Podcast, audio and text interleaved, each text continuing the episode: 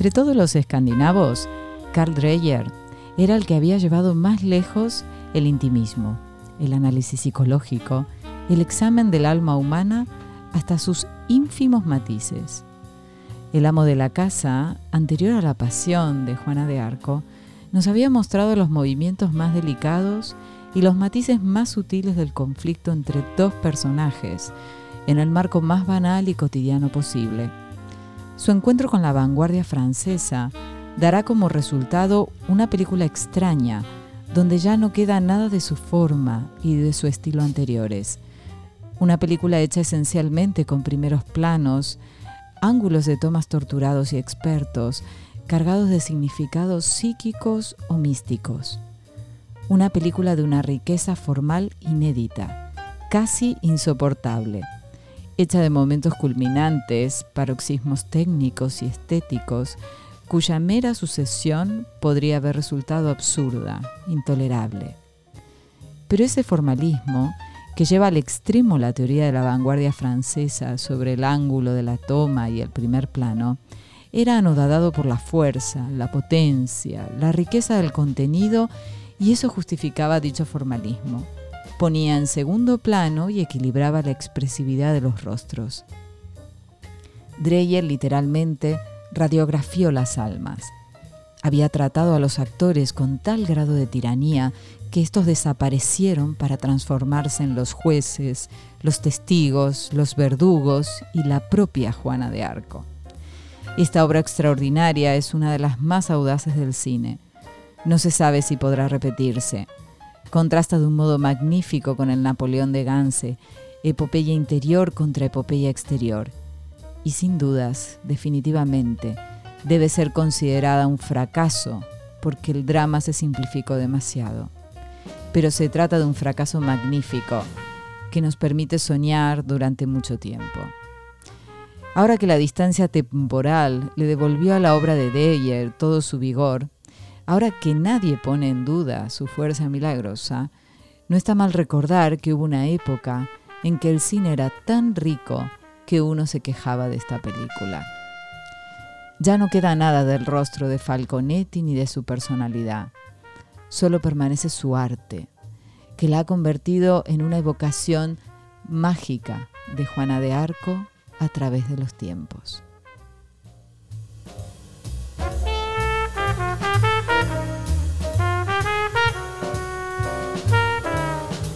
Aquí comienza El Eclipse un programa dedicado a la aventura del cinematógrafo, con Marina Vázquez y Fermín Martínez.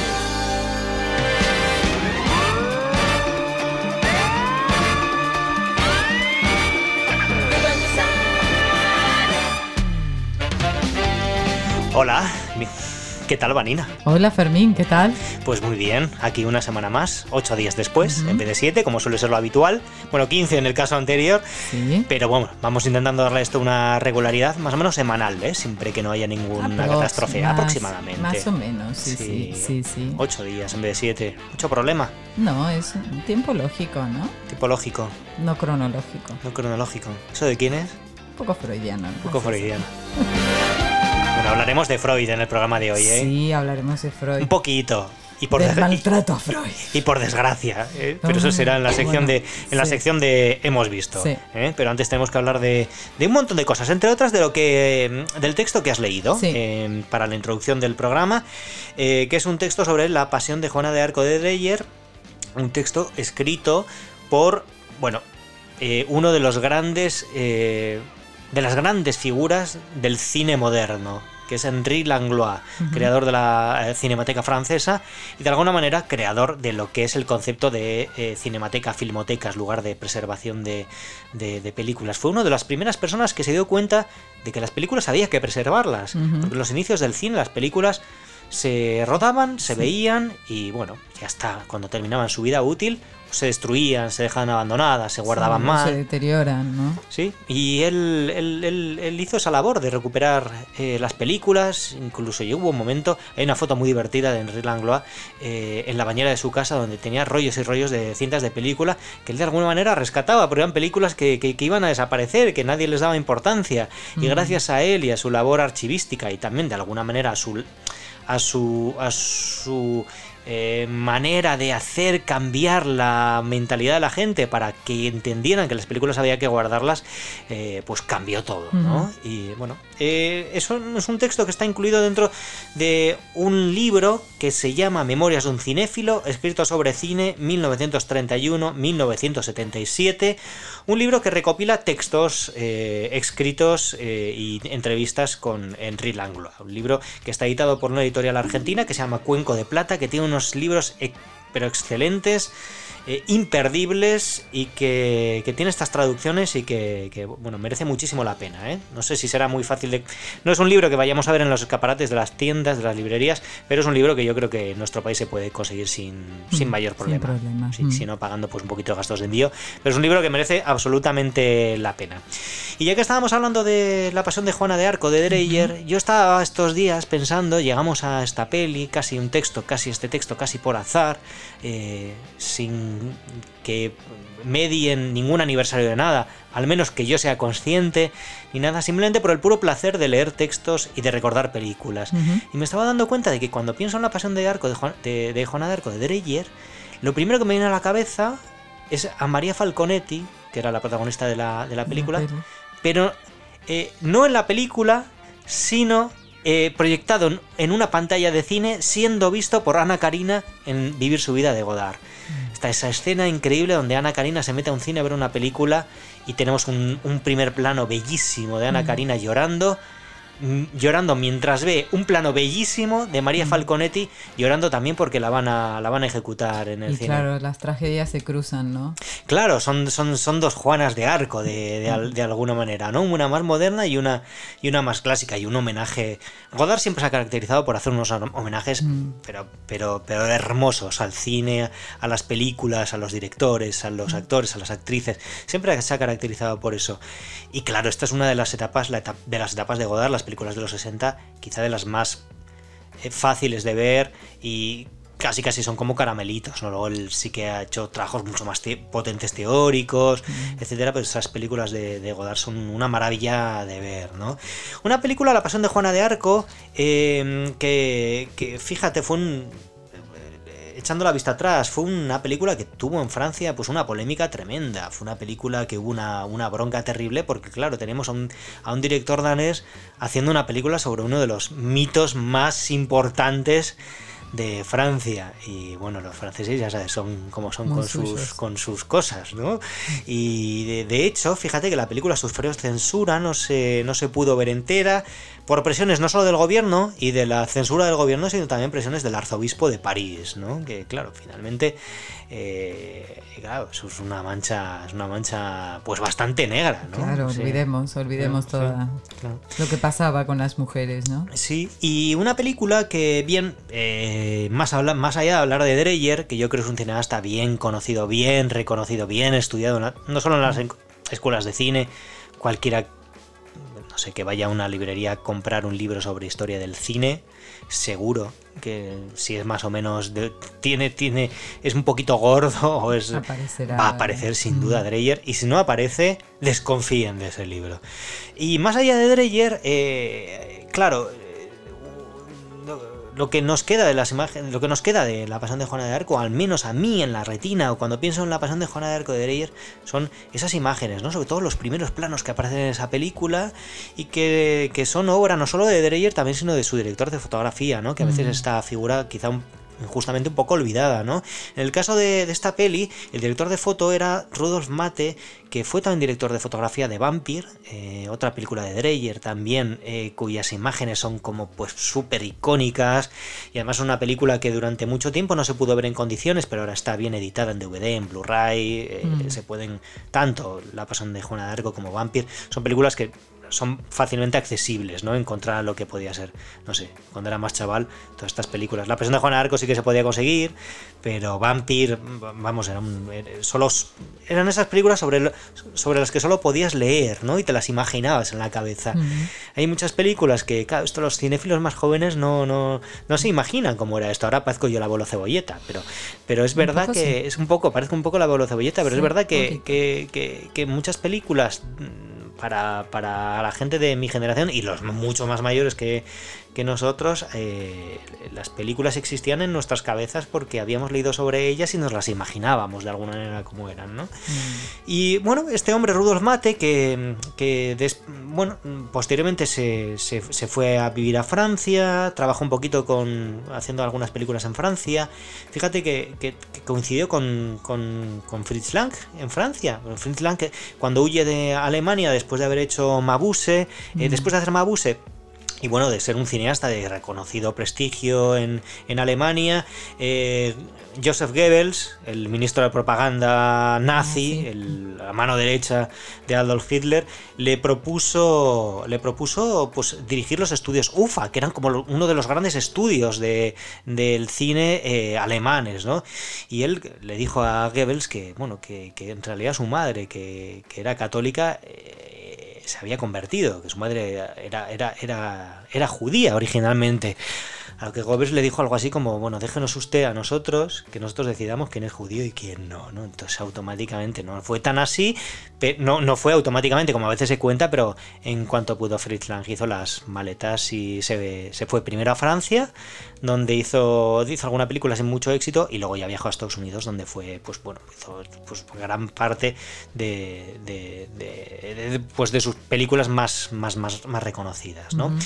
Eh, allá en Estados Unidos eh, también, que, perdón, eh, Rudolf Mate también viajó a Estados Unidos, que era pues un, algo muy de la época, pasar por Francia y luego viajar a Estados Unidos. Y allá fíjate que trabajó con Hitchcock en Enviado Especial, trabajó con Leo Macari en Ser o No Ser, mm. hizo Gilda de Vidor, que es una película que es Evanina que a ti te encanta. Y, bueno, un hombre que hizo muchísimas películas y que, eso, después de una etapa pues increíble, no solo con, estas películas tan míticas de la historia del cine, sino también en Estados Unidos trabajando pues eso, con Hitchcock, con Leo McCarey, mm. eh, con Vidor, eh, acabó su carrera haciendo peplums en, en Italia. Los peplums son estas películas de romanos de bajo presupuesto, muy cutres, que, que, bueno, eh, bueno, se hicieron en una época y sí, sí, yo recuerdo haberlas visto de chaval en la tele, eh, que se ponían mucho después de comer. Vuelvo a aparecer la abuelo cebolleta, ¿eh? Y, y, la verdad que eran bastante malas. ¿eh? Bueno, vamos a arrancar así con el programa, después de una larga introducción. Parece que nos han dado de comer lengua hoy, ¿eh? pero, pero bueno. Mucho te inspiró Juana de Arco, ¿eh? la pasión. Es una película que me inspira muchísimo. llegaste hasta los romanos, así que Fíjate. en el peplum. Menudo viaje. Bueno, y el texto que has leído de Henry Langlois estaba musicalizado por Miles Davis, lo cual Miles Davis, Francia, esos años, me ha llevado a Ascensor para el Cadalso, eh, la película eh, de, Louis Mal, eh, interpretada, protagonizada por Jean Mogot de 1958 y que tenía una banda sonora compuesta por el mismísimo Miles Davis. Así que comenzamos minutos musicales escuchando la música de Ascensor para el Cadalso.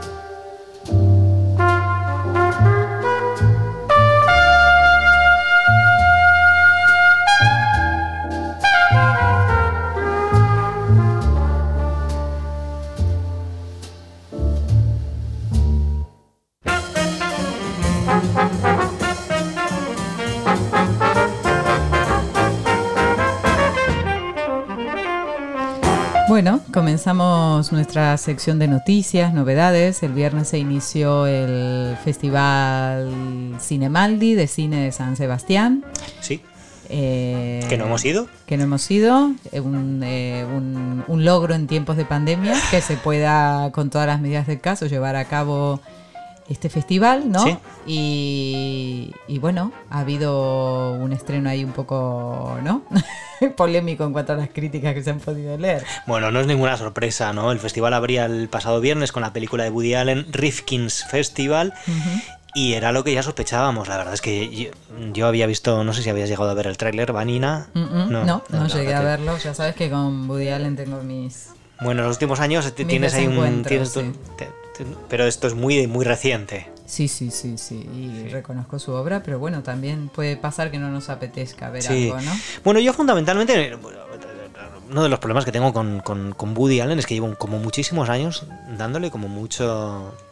como muchas oportunidades. Y la verdad es que luego le, le doy como muchas oportunidades en base a películas que hizo hace quizá, no sé, 30 o 40 años y ya es verdad que hace bastante tiempo que Woody Allen a lo que a todo a toda la voluntad que le pongo yo me devuelve muy poco, me devuelve muy poco. Es decir, lo que me devuelve es un poco lo, mismo de siempre, eh, pero cada vez con, con, menos interés, o al menos para mí, no sé si es que... A ver, a ver, no tengo problema con los cineastas que de alguna manera explotan un, un un tema, una forma de hacer, eh, o que hacen variaciones sobre sus propios temas. No, no, tengo problema con eso, no, no me molesta. Mm. Me, eh, Hong Sang-soo, de alguna manera, el director surcoreano, que siempre hace más o menos como por bloques, ¿no? Pero una misma película te la puedes repetir tranquilamente 7, 8 veces, ¿no? Es, verdad, es así. Eh, pero de alguna manera me, me, resulta grato reencontrarme con él, reencontrarme con sus películas. Son películas que me parece que, eh, que, que, están bien. Eh, no todas me parecen grandes películas. De hecho, yo la última película que le reconozco como súper interesante a Honsenso es eh, antes sí, ahora no. Eh, después de esa, pues ha hecho como, pues eso, 7, 8, 9 películas. Y, es verdad que no, no, no, no, me han interesado tanto como, como, como esa película, pero mm. me gusta reencontrarme con ellas, me gusta ver eh, lo, que, lo que nos propone. Y con Woody Allen muchos años me ha, me ha ocurrido eso, pero, pero no sé. Woody, se te acabó el crédito, ¿sabes? Ya no, no, no, sé, no me apetece tanto seguir viendo lo, lo, mismo una y otra vez, ¿no? Y es que además es lo que parece, visto el tráiler, eh, bueno, uno de mis miedos eh, con esta película Rifkin's Festival, y que parece que parece que es ser que, que, es lo que ha ocurrido, era que nos encontramos una película eh, con los mismos temas de siempre, que, bueno, de alguna manera Woody Allen es un tipo muy listo, consigue, consigue hacer una película que esté bien, es ingenioso, consigue meter algún chiste que te haga sonreír un poquito mm. y, y, hacer una película más o menos redonda, ¿no? Eso mm. siempre lo consigue. Pero es verdad que con esta corría el riesgo que ya lo tenía en Pique Cristina Barcelona, que es el tomar una ciudad y hacer un. y que lo ha, bueno, lo ha hecho con otras películas, lo ha hecho con Roma, etcétera, ¿no? Que es tomar una película y hacer una postal, ¿no? O mm. hacer una película de turista rodando en, en, una, ciudad. ¿no? A, mí en Vicky Cristina Barcelona me parecía que eh, es una película que yo defendí porque me parecía que Woody Allen, más allá de estar rodando la ciudad y estar muy agradecido a, a Barcelona, porque es verdad que Woody Allen es un tipo al que de alguna manera no le resulta fácil levantar los proyectos a pesar de que levante un proyecto por año, no es fácil para él conseguir financiación, ¿vale? Y de alguna manera yo sentía que en Vicky Cristina Barcelona había una voluntad de Woody Allen de hacer un agradecimiento y un reconocimiento a, una ciudad que le habían financiado una película, ¿no? Eh, pero me parecía que era una película que de alguna manera intentaba captar más cosas. Y eh, lo que más me interesa de Vicky Cristina Barcelona son los momentos de Javier Bardem y Penélope Cruz. Porque me parece que ahí intenta hacer unos personajes profundamente almodovarianos. A mí Penélope Cruz es una actriz que no me gusta nunca. Salvo no, es verdad, me parece una, mm. actriz pues, con recursos muy limitados y que cuando la estás viendo, que es lo que te, peor te puede pasar, estás viendo a Penélope Cruz haciendo el papel de otra cosa. Y a mí en Vicky Cristina Barcelona me, me, parecía, me parecía que eh, Penélope Cruz estaba haciendo un personaje de una película de Almodóvar. Y Penélope Cruz en las películas de Almodóvar, con todos sus excesos y haciendo de monja toxicómana o lo que sea, yo me la creo. Porque Almodóvar me parece que es un gran director de, actores. Y quizá Woody Allen también es un gran director de, mm. actores. Porque a mí que Cristina Barcelona me, divertía mucho, ¿no? Haciendo este personaje desquiciado, mm. ¿no? El pintor eh, burgués, no sé qué, y, su novia desquiciada, ¿no? No sé si aquí en esta película Rifkin's Festival tendremos esto. Pero es una película como que es una película sobre un director de cine que es Luis Garrel, que va a un festival de cine, que va al festival de cine de San Sebastián con su película, entonces aparece mm. San Sebastián. Y bueno, yo no la he visto, pero quienes la han visto dicen que es muy poca cosa. A mí si fuera una si prometiera una reflexión como Louis C.K. en su película que no pudo estrenar, eh, me interesaría, pero me pasa eso. Me parece que a la luz de muchos acontecimientos espero que alguien haga una reflexión, en este caso el protagonista de todos los acontecimientos que lo han salpicado, y que siga viendo de alguna manera a las mujeres de la misma manera, a los personajes igual. Eh, me hace pensar, ¿no? pero me apetece más, aunque después podamos disentir si es más, menos, qué mensaje tiene eh, Luis Kay como hombre más joven está pensando, está reflexionando y eso se, y se ve una evolución y un cambio. Pero es verdad que, bueno, igual producto de la edad o de la impunidad, seguir contando una y otra vez de la misma manera sin algo que varíe, ¿no? Eh, o que nos haga pensar en cierta mirada crítica, eh, en fin, me apetece menos, no sé, pero es mi opinión de, de esta circunstancia Woody Sí, bueno, es perfectamente comprensible, ¿no? Mm. Uno le apetezca o no ver una película. Y más allá de eso, pues el festival de todas maneras tampoco ha traído mm, de momento mucha cosa. Ha traído la nueva película de Thomas Winterberg, que dicen que está un poquito mejor de, la, de, lo, de lo habitual.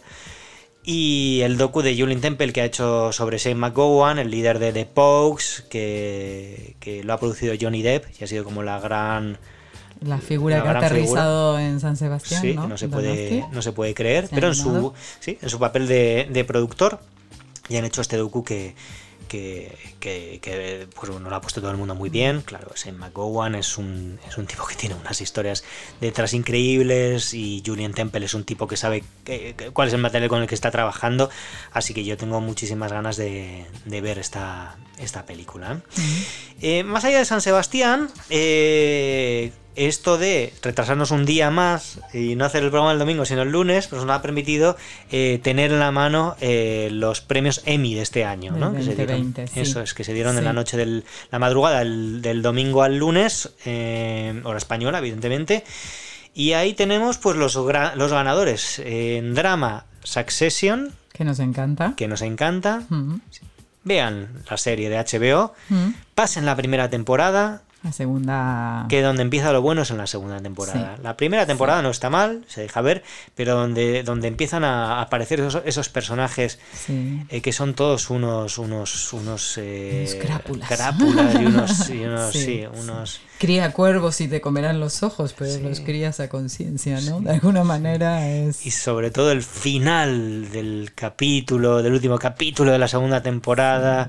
Eh, bueno la verdad es que la verdad es que está está muy muy bien. Sí, es merece ser vista, ¿no? Está... Sí, y eso que a mí las historias de los ricos no me terminan de interesar nunca demasiado, ¿eh? Sí, pero es verdad que ese exceso de riqueza no deja de ser algo que resulta, ¿no? Mm, que lo ves y decís, pero ¿cómo puede ser? Sí, yo reconozco que a mí me, atrae una me atrae una serie donde todos los personajes no hay un es que no hay uno bueno.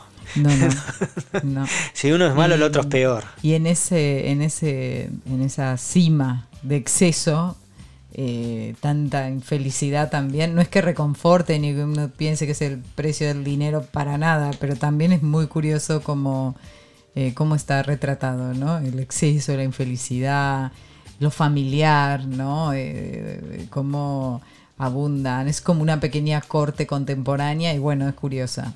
Sí, ya que hablábamos de, ya que hablábamos de Bitterberg hace un momento, hay escenas que son eh, eh, puramente eh, podrían ser de celebración, ¿no? La película de Thomas Winterberg. Pues sí, es verdad. Tiene escenas. Y, y, luego también está muy bien retratado que nadie escapa a la miseria humana, tenga millones en el banco o no, en frente a la muerte, a la sexualidad a las cosas eh, humanas somos miserables y eso en la serie está muy bien. Sí.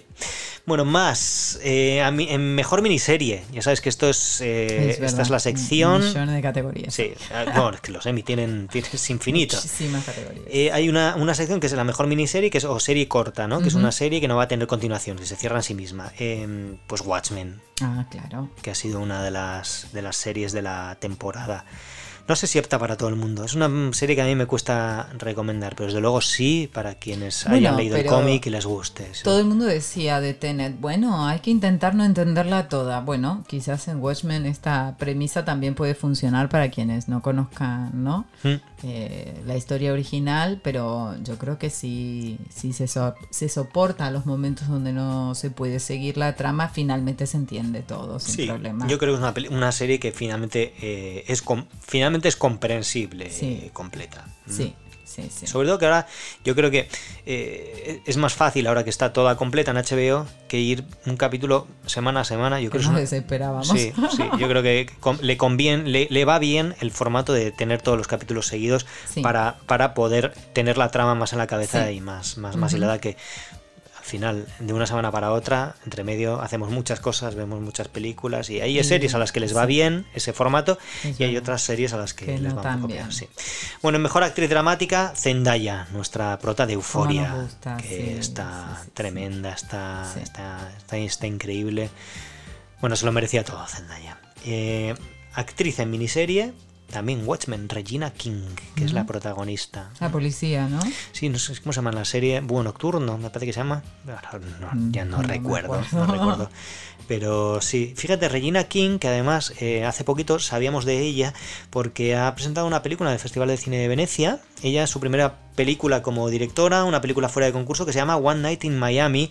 Una película que tengo muchas ganas de ver. ¿eh? Una película que además tenía muchas, eh, muy buenas críticas y que de alguna manera eh, ella imaginaba, parece ser que hubo, hubo un encuentro en 1964 en un hotel de Miami donde, fíjate, se, se juntaron eh, pues cuatro amigos, que eran eh, Muhammad Ali, Cassius Clay, Malcolm X, el cantante Samuel Cook y la estrella del fútbol americano Jim Brown. Mm.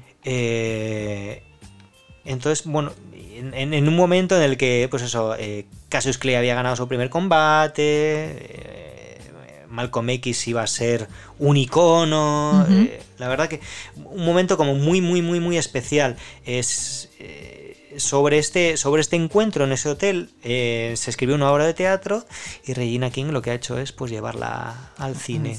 Bueno, la veremos. Sí, la veremos, en cuanto se pueda. Y por último, bueno, hay millones de categorías, no podemos hablar de todas, ¿eh? pero sí que quería destacar una cosa que a mí me ha trastocado muchísimo, que es el premio a la mejor dirección de una miniserie, que ha sido para la directora de la serie Unorthodox. Que para mi mm. gusto ha sido es una de, las peores series que se han estrenado este año en Netflix. Una serie con un tema muy interesante, Sí, pero... pero... desastrosa. Una, una serie que podría ser una peli de tarde de, de Antena 3. ¿eh? Podría ser. Bueno, finalmente eran unos, unos, unos, cuantos capítulos, una versión reducida, cuatro capítulos, cuatro o cinco capítulos. Podría ser en. Sí, tiene la, tiene la profundidad de una de estas películas alemanas de, de, Antena 3 de los domingos por la tarde. El tema es muy interesante para el abordaje que se le ha hecho en la serie, ¿no? Muy simple. Responde demasiado a una agenda que eh, donde las cosas son mucho más complicadas que, lo que lo que nos está contando. Sí, no sé. Sí, sí em, no, no, me parece particularmente bien interpretada, no me parece particularmente bien dirigida. El, el, guion es un desastre y está todo mal. no vean a Unorthodox, o veanla y fórmense su propio juicio. Sí. No sé cómo será el libro. Bueno. Bueno, pues hasta aquí las novedades de esta semana, porque la cartelera no nos ha traído nada digno de reseñar. Mm, así que seguimos esperando. Señores de los cines, señoras de los cines. Estrenen algo. Estrenen algo interesante.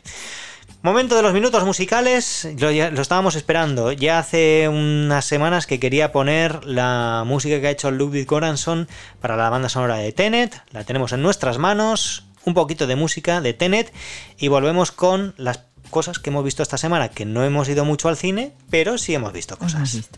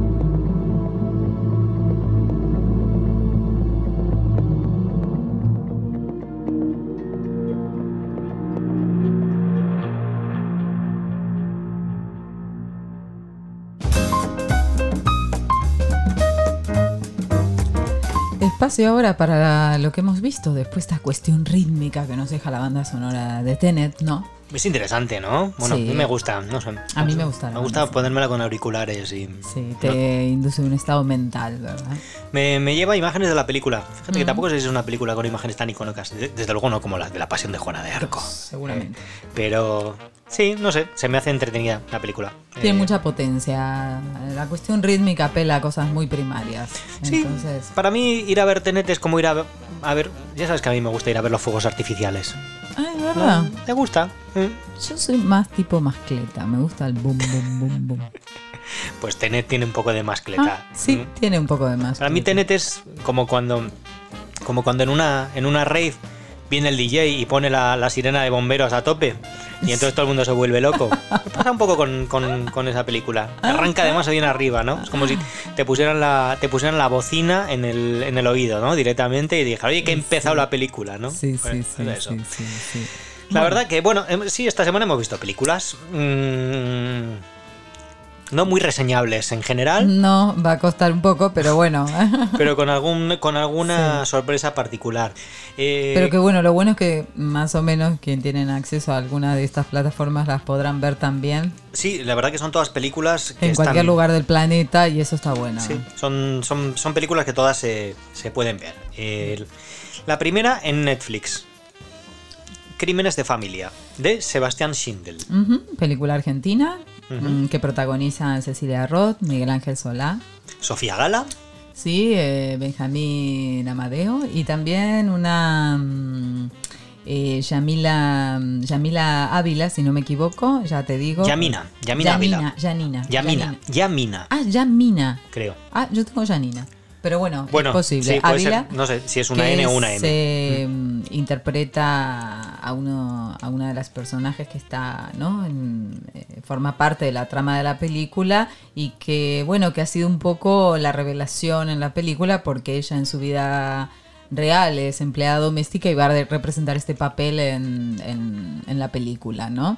Mm, es la historia... Es, empleada doméstica, eh, vamos a situarla en, Misiones, que Misiones eh, es... La zona de, las cataratas del Iguazú. Sí, y donde transcurría la película Paulina. Eh, en Argentina, La Patota, creo que es el título, si no recuerdo mal. Ah, remake de La Patota, y yo creo que forma parte de esas películas que en Argentina tienen un título y en España otro. En Argentina era La Patota, aquí era Paulina. Paulina, sí, porque La Patota aquí no se comprende. ¿Mm? En España La Patota no, tiene, no, tiene ningún significado. Sí. Ah, esto pasaba, fíjate que pasaba también con, em, eh, con una película de Lucrecia Martel, que en, en, ah. en Argentina se llamó La Mujer sin cabeza y, en España se tituló La Mujer rubia. Por eso de no dar lugar a malentendidos. Bueno, claro, eh, sin cabeza no, no, era metafórico, era sin cabeza, sin cabeza de, de verdad, ¿no?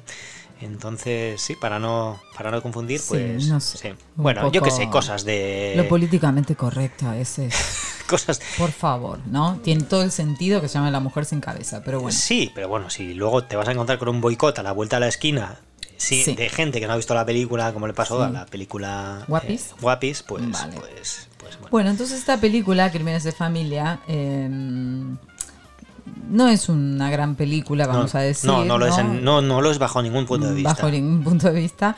Sí aborda, yo creo, algunas cuestiones eh, que son interesantes, como nos presenta a cuatro mujeres muy distintas, eh, que pertenecen a clases sociales distintas.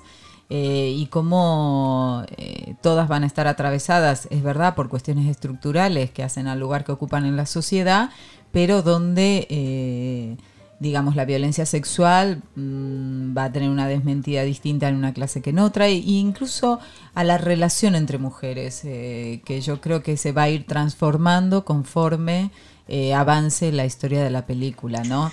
De, alguna, manera a ti te remitía o remite a la película, Al, evidentemente en, mucho mejor, ¿no? Roma de Cuarón.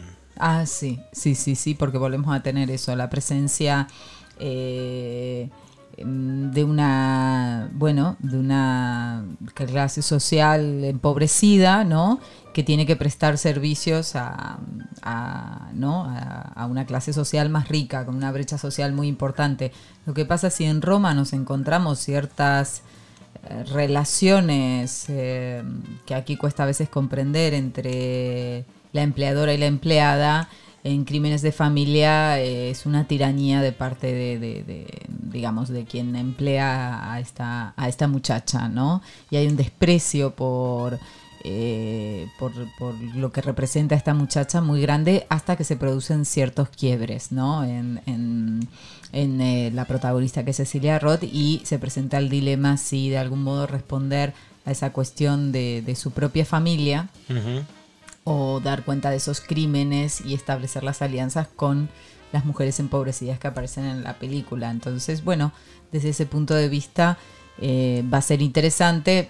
El final feliz es quizás lo que un poco de alguna manera eh, dejamos abierto para que cada quien entienda si ahí hay un final feliz o no. Mm. Pero bueno, eh, también aborda y desde una mirada que sin ser excesivamente profunda, pero por lo menos interroga la maternidad, ¿no? Hasta dónde se es madre eh, hasta dónde se es una buena madre y, hasta dónde la idea del instinto está absolutamente trastocada, ¿no? Cuando no has tenido... Em, no has tenido la capacidad de que te donen algo en relación al, maternaje, como es imposible eh, de algún modo que seas madre, pero no quiero destripar más eh, la película que creo que es lo más interesante. Sí, igual sí que sí que igual que hemos hablado de la relación con la empleada doméstica, vinculándolo con Roma, sí que eh, a mí, no, no, sé si estás de acuerdo o no, eh, en la parte de lo que viene a ser el crimen, por así decirlo, mm. el crimen que, que, ocurre dentro de la... por parte de uno de los personajes de la familia, etcétera. A, este, a mí sí me remite a Relatos Salvajes, a uno de los capítulos, a uno de los episodios de Relatos Salvajes, del tema Tiene algo del exceso, ¿verdad? También mm. de Relatos Salvajes, es verdad.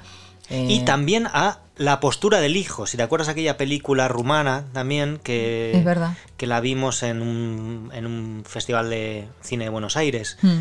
También. O no, no, la vimos en un San Sebastián. En un San Sebastián. Películas que de alguna manera eh, hablan de la, de la maternidad y de... Y hay una búsqueda, ¿verdad?, en, en torno a, los temas de la maternidad y de los vínculos que me parece que, bueno, eh, sin ser lo que decimos, tiene sus limitaciones la película. No, pero no, no, no, no, no, tiene, no, tiene, no, tiene profundidad ni, ni, ni, pero. Sí, pero no se queda, no se conforma simplemente. Es decir, responde a una agenda que, bueno, me parece que que es interesante, ¿no? Que sabemos que no todo el mundo va a hacer los procesos que la película presenta, pero bueno, como también Paulina, ¿no? Presentó su dilema en relación a violencia sexual, bueno, son temas que empiezan a ocupar, creo yo, un poco la, mirada social y que son tan universales como cualquier otro tema. Lo que mm. pasa como le afectan a una mitad de la población y no a la otra, parece que no fueran, ¿no? Eh, afectan a la otredad que suponen las mujeres, parece que no es universal. Pero este crimen de familia, que podríamos pensar cuál es en la película, en realidad eh, afecta profundamente las desigualdades entre mujeres y hombres. Mm. Bueno, todas las películas que hemos nombrado finalmente como películas mejores que, que, Crímenes de Familia. Sí. Pero igual toca un tema interesante. Sí.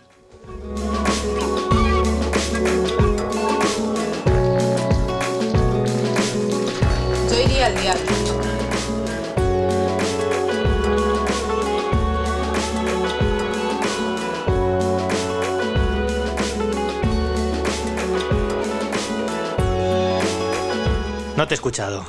¿Qué me decías? Que podemos enlazar con El Diablo a todas horas. Sí, El Diablo a todas horas, la película de Antonio Campos, que también está en, la plataforma Netflix. ¿eh? La verdad que nos hemos pegado una buena pechada de, de Netflix. Otra de estas películas Hmm. Eh, que también extrañas, ¿no? Pues yo diría que es una superproducción. Tiene un, elenco, un reparto de película de Hollywood. O sea, tiene, tiene un reparto como para ser eh, una de las películas más importantes de la temporada de otoño. Fíjate que el otro día comentábamos, ¿no? Que Netflix había decidido no presentarse en los festivales de cine de otoño, no, no presentar ninguna película. Y esta película tranquilamente podría haber estado, no, sé si en un Venecia, pero en un Toronto, en, una dupla de esta que se suele ser muy habitual, un Toronto-San Sebastián, ah, eh, podría haber caído sin, problema. Una película que mm, eh, está basada en una novela, la novela de Donald Ray Pollock, eh, editada en español, eh, se, puede, se puede encontrar em, traducida al español, y con un reparto, como decíamos, espectacular. Robert Pattinson, ya que estábamos hablando de Tenet, Tom Holland, Bill Skarsgård, Mia Wasikowska, Riley Keough y Jason Clark. Estos dos últimos haciendo una pareja en la película, además una especie de no sé. Unos asesinos serían. Sí, sí, sí, sí. Muy, son, son, son completamente ah, malísimos, abyectos, ¿no? En la, en la película, en el papel que, transportan. Y una película que nos va de, no sé muy bien cómo definirlo, eh, cómo definir la película. Es una película muy profundamente eh, norteamericana, es muy profundamente norteamericana y que forma parte de ese, de ese conjunto de películas eh, que transcurren en el sur de los Estados Unidos. En este caso, temporalmente, por situarla, transcurre pues entre dos guerras, más o menos, ¿no? Entre la guerra del Pacífico y la guerra de Vietnam. Y sagas familiares, es decir, lo que desde, desde el abuelo hasta el nieto eh, a lo largo de un, pues eso, un montón de años. ¿no? Mm, sí, sí, sí. Una América profunda que se le llama, ¿no? Eh, Personajes con, donde, donde están atravesados profundamente por la religión también. y eh, la forma de resolver la religión por cada personaje, ¿no? Eh, para quien tiene un sentido pleno de sacrificio, para quien supone una, una rebelión hacia esa religión, para quien se transforma en un delirio, ¿no? Para quien es perverso, y desde la religión abusa de los otros, es decir, distintas posturas van girando en torno a, la religión, pero que describen eh, un entorno sombrío y creo que no es casual que en estos tiempos donde pasan tantas cosas en aquel país surja una película de estas eh, características, ¿no? Sí, la, la, película no, no, no deja ni un mínimo espacio a la esperanza. Es una película. Mm. Eh, es una película larga, dura casi 140 minutos. Eh, es una película que a mí, la verdad que me, no, no, no, no, no me costó verla. No, no me parece que sea una película. Cuando llegas, ves una película de 140 minutos y dices, bueno, a ver, ¿qué me vas a contar? Que me vas a tener aquí entretenido casi dos horas y media, al menos que merezca la pena, ¿no? Y a mí me pareció que la película merecía la pena. Eh, quizá me, pasa eso, que, mm, eh, la, la, película encadena tragedia tras tragedia y de alguna manera terminas un poco como con un agotamiento físico de, de, haber visto tanta crueldad y tanta miseria que, que, terminas un poco agotado de ver la película. Pero eso mismo contrasta con el disfrute de ver una película que no estamos muy acostumbrados, rodada originalmente en 35 milímetros. ¿no? Esto parece que es algo que ya, eh, pues la película de Spike Lee estaba rodada también en 35 milímetros, algo que, que, eh, ya es muy poco habitual mm. porque evidentemente los costes de rodar en 35 milímetros son mucho más elevados que rodar en digital, donde más pues rodar horas y horas y mm. a, coste cero te diría. Em, y que parece que ya solo gigantes como Netflix se lo puede permitir, ¿no? El poder filmar si la quiere rodar en 35 milímetros, adelante, ¿no? Pero es que además yo creo que estamos, sí, perdón, estamos desacostumbrados a ver a ver ese cine en, aunque luego finalmente lo estamos viendo en la televisión, pero mm. eh, la la textura de la película es algo que llama mm. mucho la atención. Estamos muy desacostumbrados a ver películas con un grano tan, tan notable, ¿no? Que en esta película está. Claro, el, claro. el efecto en los colores, ¿verdad? En muchas cosas. Y yo creo también que la interpretación, el trabajo de interpretación de todos los personajes sostiene mucho también la historia y, las, y los 140 minutos. Y además, creo que hay un gran trabajo por parte del elenco, ¿no? Por parte de todos. Y especialmente lo que a mí me ha sorprendido, sabemos que Robert Pattinson es un, es un, buen actor. Ya, yo no creo que ya haga falta defenderlo a estas alturas de la película. Eh, y, a Tom Holland, que, lo hemos visto más pues, en papeles tipo pues el, este Spider-Man, que, nos, que, es muy divertido. sí, que es difícil salir de Spider-Man a este difícil. este personaje y bueno, lo consigue, lo consigue. No, no, lo consigue muy bien, porque además eh, merece la pena ver la película en versión original porque eh, los dos actores tienen un acento súper trabajado. cuesta, mm. cuesta reconocerlos en esos, en, esos acentos, ¿no? especialmente en el de Robert Pattinson. ¿no? Bueno, y el payaso de It. Bueno, claro, y el Bill Scargar también, que además hace un papel tan tan alejado, ¿no? Al payaso de Tan alejado, sí, pero también con un punto de locura, ¿no? Sí. Eh, hay un punto de locura que atraviesa todos los personajes, ¿no? sí, que, eh, forma parte de un, de, un, de un, momento y un lugar muy específicos, desde luego, pero pero que nos está contando que hay un, hay, hay, hay, un problema de, de, salud mental en, en, ciertas zonas de, o en ciertas personas de ciertas zonas. En... O, donde de algún modo eh, la religión no termina de crear el lazo social que quiere crear. Entonces Em, este autor Pollack, ¿verdad? Que además es la voz en off en la película. Sí. Em, sí, es que esto es curioso, porque cuando estábamos viendo la película eh, tardamos un rato en darnos cuenta quién era el narrador. Y el narrador en realidad es, un demiurgo, es un es, una es, es, la voz de la novela. Es, alguien, que nos, está, alguien que nos está contando una historia. Claro, claro. Entonces eh, nos anticipa que en ese, en ese pueblo que nos, nos va a hablar todo el mundo está emparentado y claro, eso habla de, un principio de desorganización muy interesante. Si tú puedes ser pariente de toda la gente que integra un pueblo de 400 personas, ¿qué ha pasado ahí, no? Entonces, eh, eh, no, no, develamos nada diciendo esto porque es el, arranque de la película y además la voz en off nos va a ir anticipando muchas cosas y nos va a ir explicando muchas cosas. Y bueno, y, y me parece que esa parte es interesante, ¿no? Eh, es el diablo, es una forma de entender una sociedad, es una manera de, estructurarse, es un lazo social que no termina de, armarse, ¿no? Donde lo comunitario, bueno, es eh, tiene esa cuestión un poco siniestra. Así que bueno, me parece que es una propuesta interesante. Sí, es interesante. Sí, mm. sí, en un año que nos viene como un poco flojo, quizás ha sido de lo más de lo más interesante. sí, igual otro año hubiera pasado más desapercibida esta película, pero este año, mm. en, el contexto en el que estamos, que estamos deseosos de ver buenas películas y, no llegan muchas, pues sí, una mm. propuesta interesante. Veanla, están en Netflix. El Diablo a todas horas.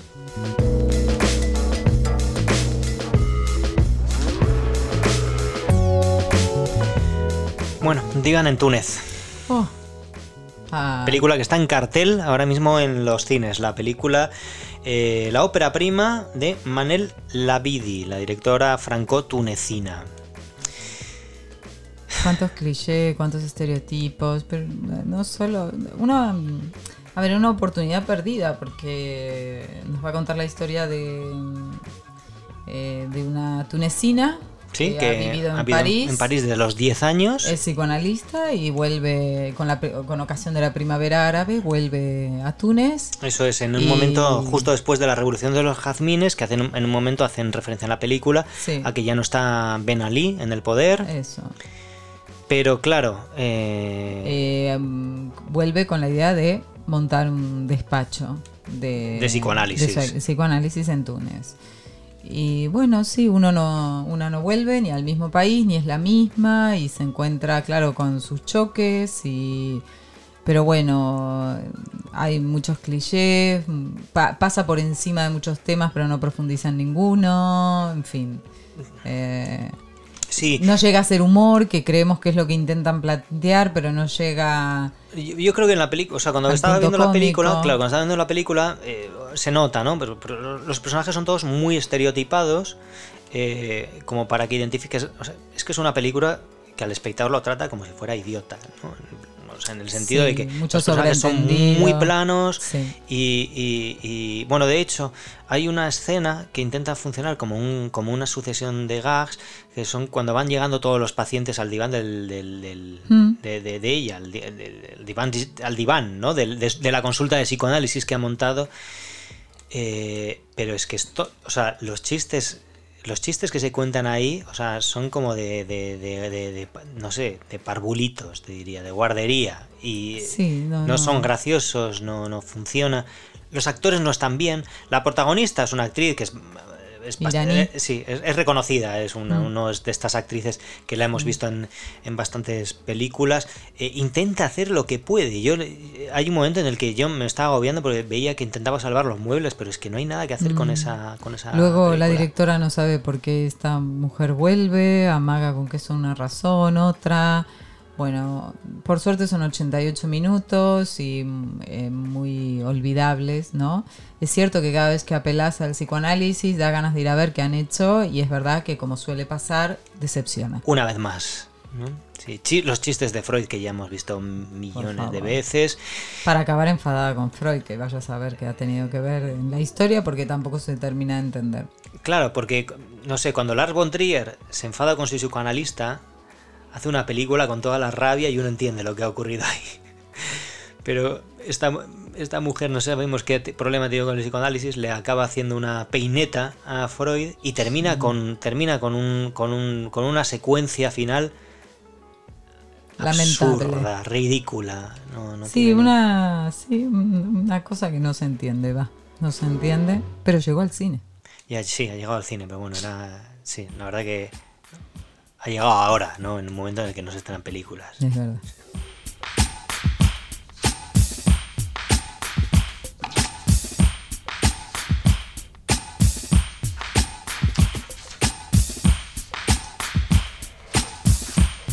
Y poco más, cerramos con un documental que se nos ha hecho interesante, aunque, aunque con sus problemas, que es el dilema de las redes, que está en Netflix también, sobre todo para aquellas personas que están eh, muy pendientes de Facebook, de Instagram, de Twitter.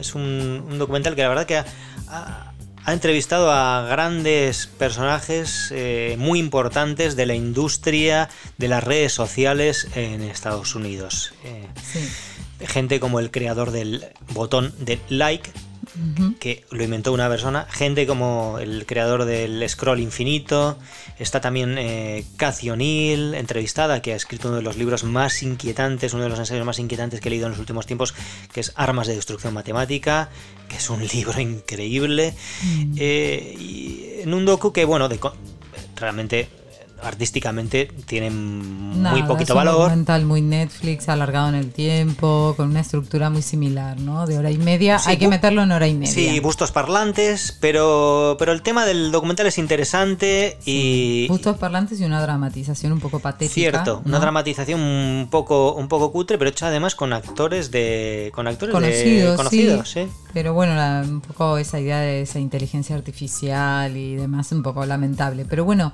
Mm, me parece que merece la pena por el planteo, mm. eh, ese análisis de cómo impactan en ese momento las redes, que lo hagan la propia gente que ha generado todo este lío. Y que ahora se arrepintieron. un de contrición, sí. Claro.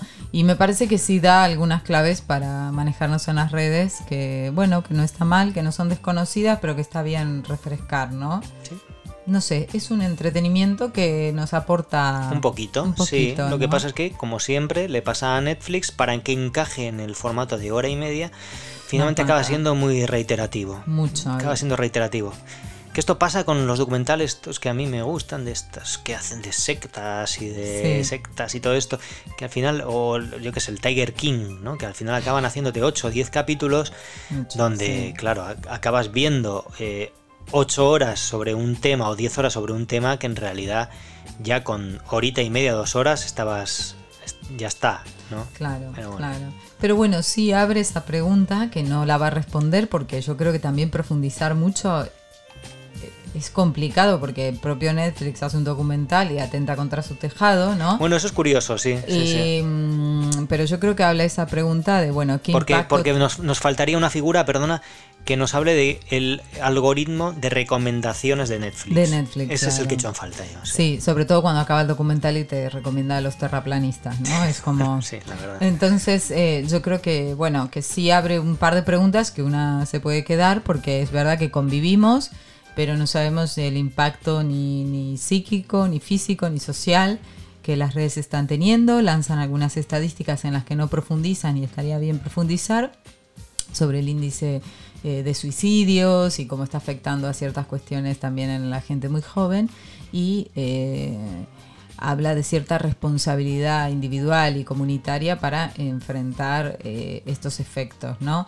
No las demoniza, que eso me parece que está guay, eh, pero nos advierte de, cierto mecanismo que es la premisa por la cual se han creado las redes de la manera que se han creado, ¿no? Entonces, bueno, merece la pena como un punto de información más que como algo cinematográfico, ¿no? Haría, buena dupla con la película La red social de Fincher. Ah, bueno. sí, haría. Para mí sí. Bueno, véanlo, está en Netflix y mm. se llama El dilema de las redes. Y estas son las películas que hemos visto esta semana. Vamos a ver si la semana que viene se viene un poco mejor. Sí, si no nos vamos a los clásicos, si hacemos uno de clásicos. Sí, puede ser, sí. No nos va a quedar otro remedio. Sí. Una